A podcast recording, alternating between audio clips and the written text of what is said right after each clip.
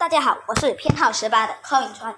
今天我要朗读的课文是第十七单元《盲目的强大》。古时候，东南亚马来群岛中有个小国，这个国家的国王住在金碧辉煌的皇宫里。陛下非常好胜和固执，常常站在高塔俯看看境内的耶森村庄，一心要使国家变得富强。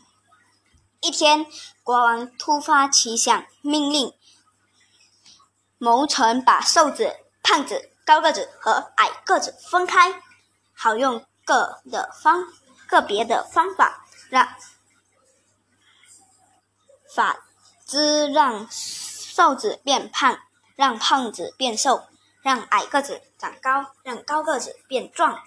陛下相信，如此一来，必必定能。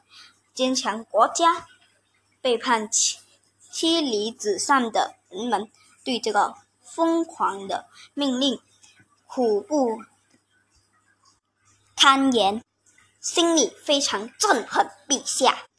这天，享有机智成名的青年阿旺来到当地旅游，听说了国王所颁布的荒谬指令，决定教训教训陛下。阿旺把自己浑身磨上层层的泥浆，来到皇宫，恭敬地向国王行礼，说道：“尊贵的国王陛下，鄙人代表山神来向陛下献议。”国王听了，将信将疑。阿旺拿出一片叶子，说道：“山神向鄙人传授法术。”如今鄙人已经训修炼成功，鄙人只要向这片叶子吹一口气，然后放在怀里，敌人就无法伤害鄙人。即使陛下把鄙人关进监牢，鄙人也能够安全离开。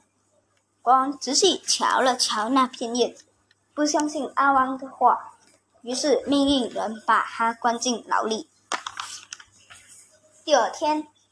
监狱的看守偷偷放走阿旺，然后佯装胆法，战战兢兢地向国王禀报：“陛下，阿旺不见了！”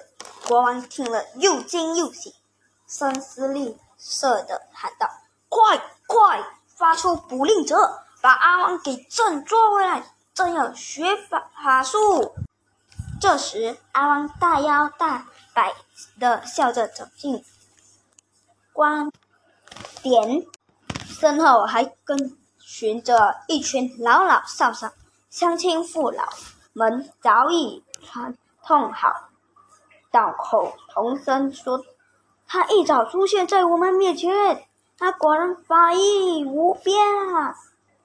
啊，他就是山里来的山神仙。”国王信为已。